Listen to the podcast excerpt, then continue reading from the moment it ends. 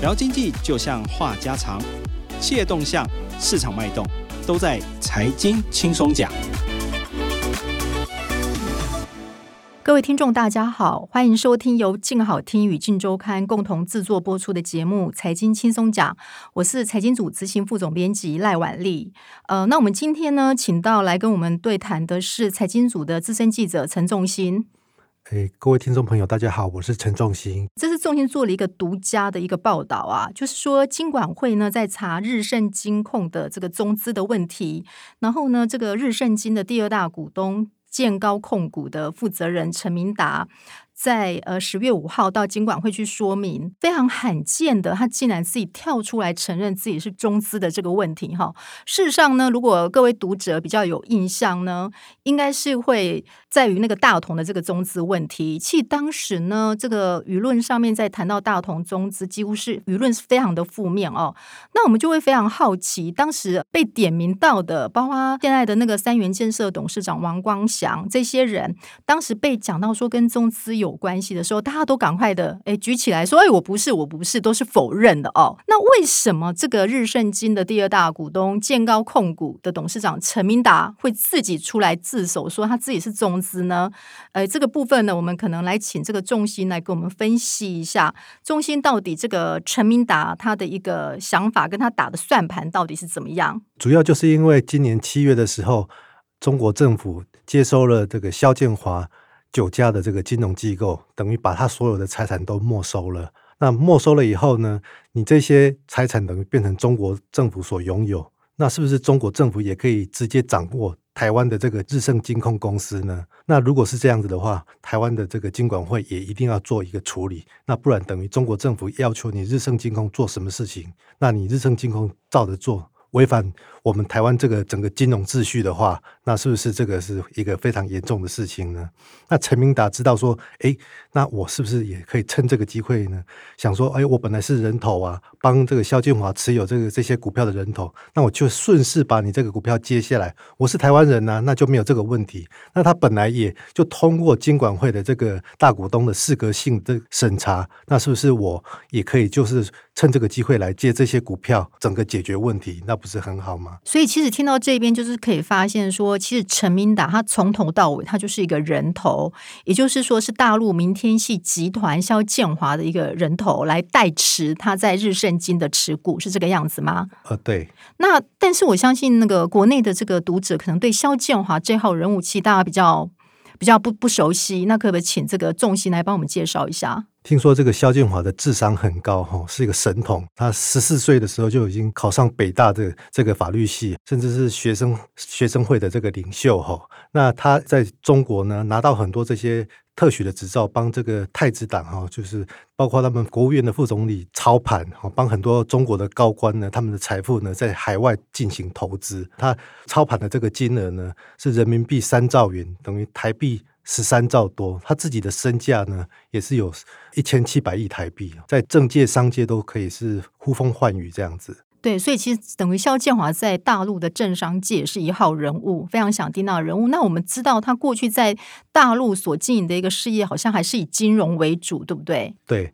所以他对台湾的这个日盛金控也会有兴趣。那除了日盛金控呢，他其实在南山人寿当初那个美国母公司 AIG 要退出的时候呢，要把这个股权卖出来的时候呢，他也成立一个控股公司在香港，想要来台湾竞标这个南山人寿。那最后金管会把它驳回了。结果是由这个现在的这个润泰集团总裁殷延良来接手这样子。那以肖建华来讲，我们知道说他除了日盛金控，他其实好像跟国内的像富邦啊集团，其他的这些银行，好像也有一些合作的关系，在大陆的一个金融的布局。对，像富邦集团在中国投资的这个哈尔滨银行，像这个厦门银行，最近才在中国上市的这个公司呢，其实富邦金控都持有相当多的股权这样子。嗯哼哼，对。但是这个肖建华也非常传奇的哈，就是像刚刚你提到，他应该是少年得志哈，非常年轻的时候就显现了他在商场上面的一个能力，跟他的一个整个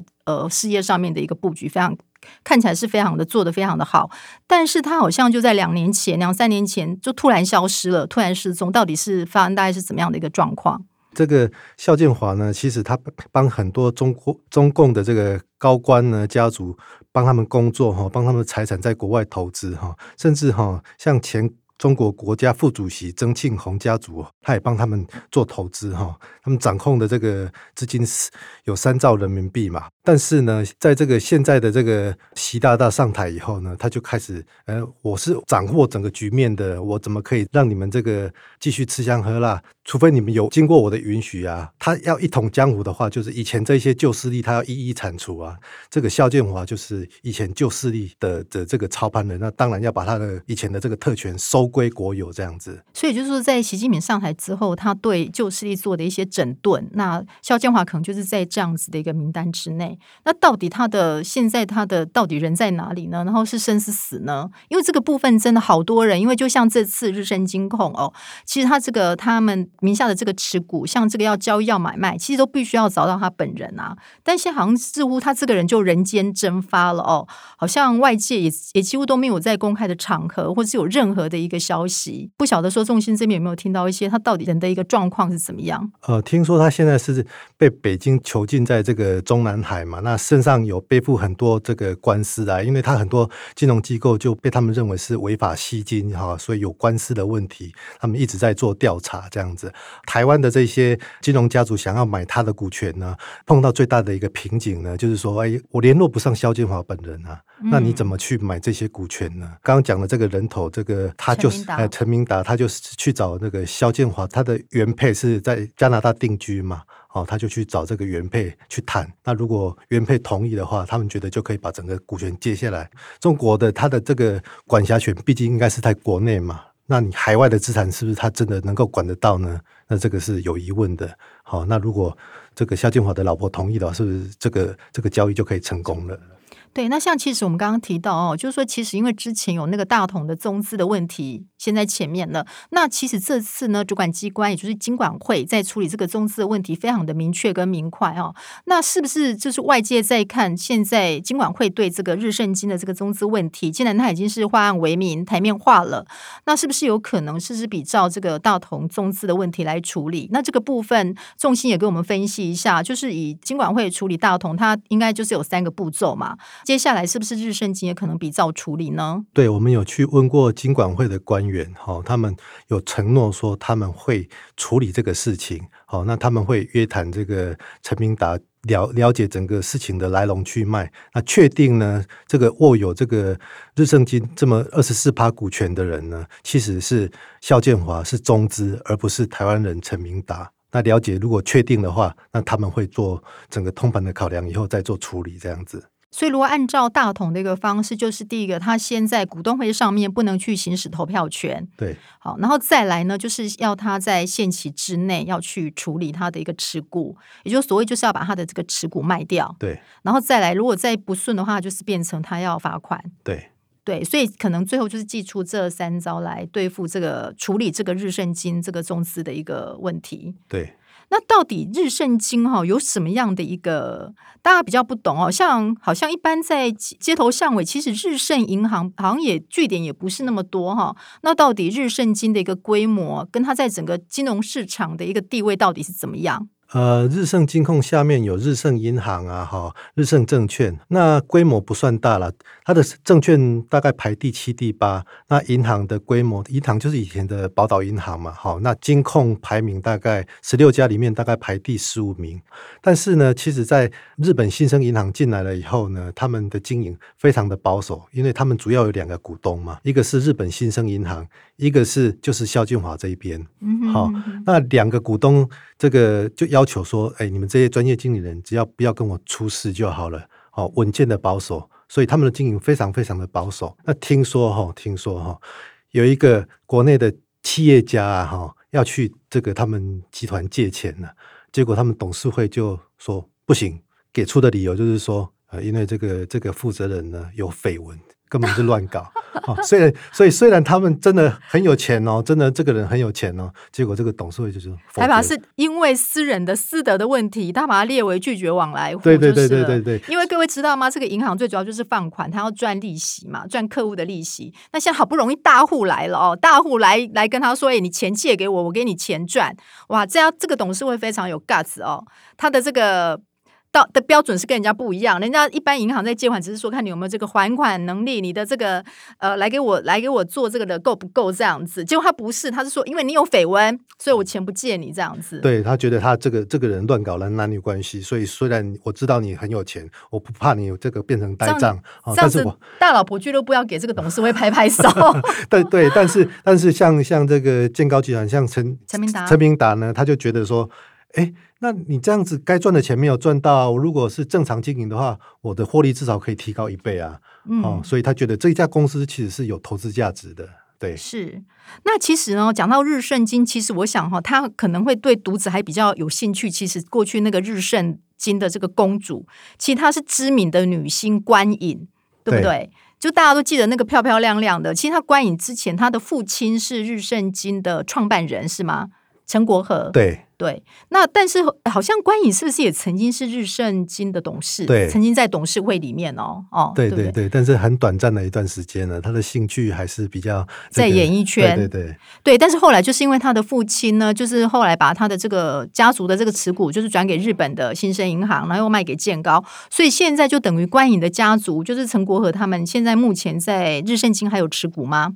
哦，没有了。就完全就是已经已经退出了这样子，对对对，那最主要也是加上说哈，为什么说日盛金除了刚刚重心分析之外那，也是说国内这十多年来哦，我们的这个政府没有再发出这个金控的执照，因为刚刚提出这个是金融业还是一个特许的行业，对，所以也它的这个身价也跟着就水涨船高。是，那其实你在那个报道里面有点名到几家哦，就是有可能要接，可能有兴趣的这一些。那其实看起来我就觉得还蛮有意思的哦。你里面包括点名到有润泰集团的总裁，对不对？润润泰集团，然后我们要讲润泰集团，然后还有前南山人寿董事长，好，然后王道银行、龙岩集团，然后还有就是之前被刚刚被。呃，已经递案申请，但是被拒绝的、被驳回的这个邓正大普丰集团哈、哦，那我看这个名单里面哦，其实像王道银行跟润泰，其实感觉上是它是有这个需求，因为它可以有一个互补嘛，对不对？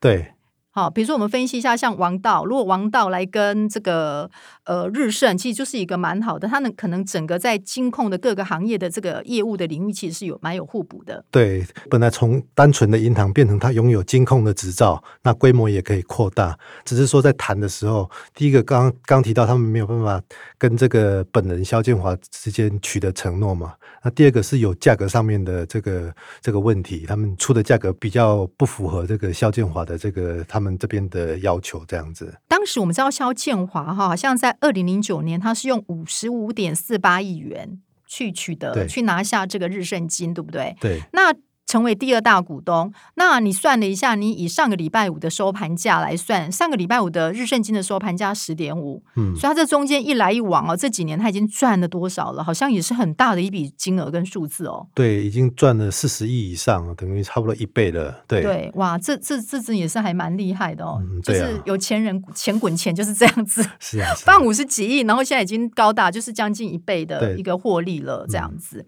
大家了解整个日盛金的一个故事的脉络，其实看。起来陈明达真的有可能在未来，在整个日盛金的这个第二大这个持股的部分，他是最有机会，也是最占上风，能够去取得这个股权的这个人选哦。因为听起来他是跟萧建华家族是比较熟悉的，也就是说，他比其他的一个买家更有机会去跟萧建华家族去取得一个沟通跟共识。对，因为他们最最熟悉嘛，那当然这个最后的裁量权还是在金管会身上啦。嗯，对，不晓得金管会的想法，或是或是他们调查的结果到底是怎么样？好，这个还是要看证据的。哈，这个不太不太会说，我我跳出来说，哎呀，我是中资，然后金管会说啊，不是不是，你不是，你不要急，会有这种状况吗？应该也还不至于吧？照理说，他当初。在你在跟监管会申报的话，哈，你本来就申报你是最终受益人呐，嗯，哈，那但是结果你实际上最终的受益人还是肖建华，嗯，那这个会不会有一个法律上的争议呢？这个还是要经过主管机关的认定，对我们。不太方便替他讲。对对，尤其是各位知道吗？尤其是呃，这个金融业哦，它的主管机关的这个控管跟监督其实是更严格的。对这个所有的这个资金的来源或者是股东的一个结构来讲，它应该就是会更严谨来看这件事情。对，诚信原则是很重要的。对，那就是这时候陈明达跳出来讲哈，我想同时呢，不仅给主管机关。一个压力，同时是不是也会对肖建华家族造成一个蛮大的压力？就必须如果万一他是比较大同的这个模式来处理的话，比如说我限期六个月之内要卖，那他二十几趴，这个六个月之内要卖掉，其实呃要找买家，其实也是一个非常大的一个压力哦。对啊，那那你如果这么大的股权卖出来，忽然之间在这么短的时间卖出来，是不是对日盛的股票呃可能它就会下跌啊？你没有那么多人接手啊？对，所以你你刚刚的意思是说，是在公开公开的呃，就是在公开市场卖，就一定会造成一定的一个卖压。呃，对啊，那如果股价跌下来，但换一个方式，或是换一个角度来想的话，是不是我们散户投资人的机会呢？大户。但是他有可能就是恰特定买家啦，对不对？对，我就是直接恰特定人买卖，我找找几个买家，或是找几个人。我相信就刚刚我们提到点名那几个哦，就是包括可能市场上面还是有很多的一个买主对日盛金是有兴趣的。对，但是这个要符合这个金管会所谓的产金分离跟金金分离的原则。你如果没有通过这个适格性审查的话，你还是没有办法接的。对，所以接下来呢，就是等于说这个日盛金的这个中资的一个问题，未来如何发展呢？可能还是看后续的一个状况。就是说，这个事件也持续的在发展当中，那那个重心也会我们持续的在 follow 这个新闻。今天谢谢重心，非常感谢各位听众的收听，也请持续锁定由静好听与静周刊共同制作的节目《财经轻松讲》，我们下次见，拜拜，拜拜。想听爱听，就在静好听。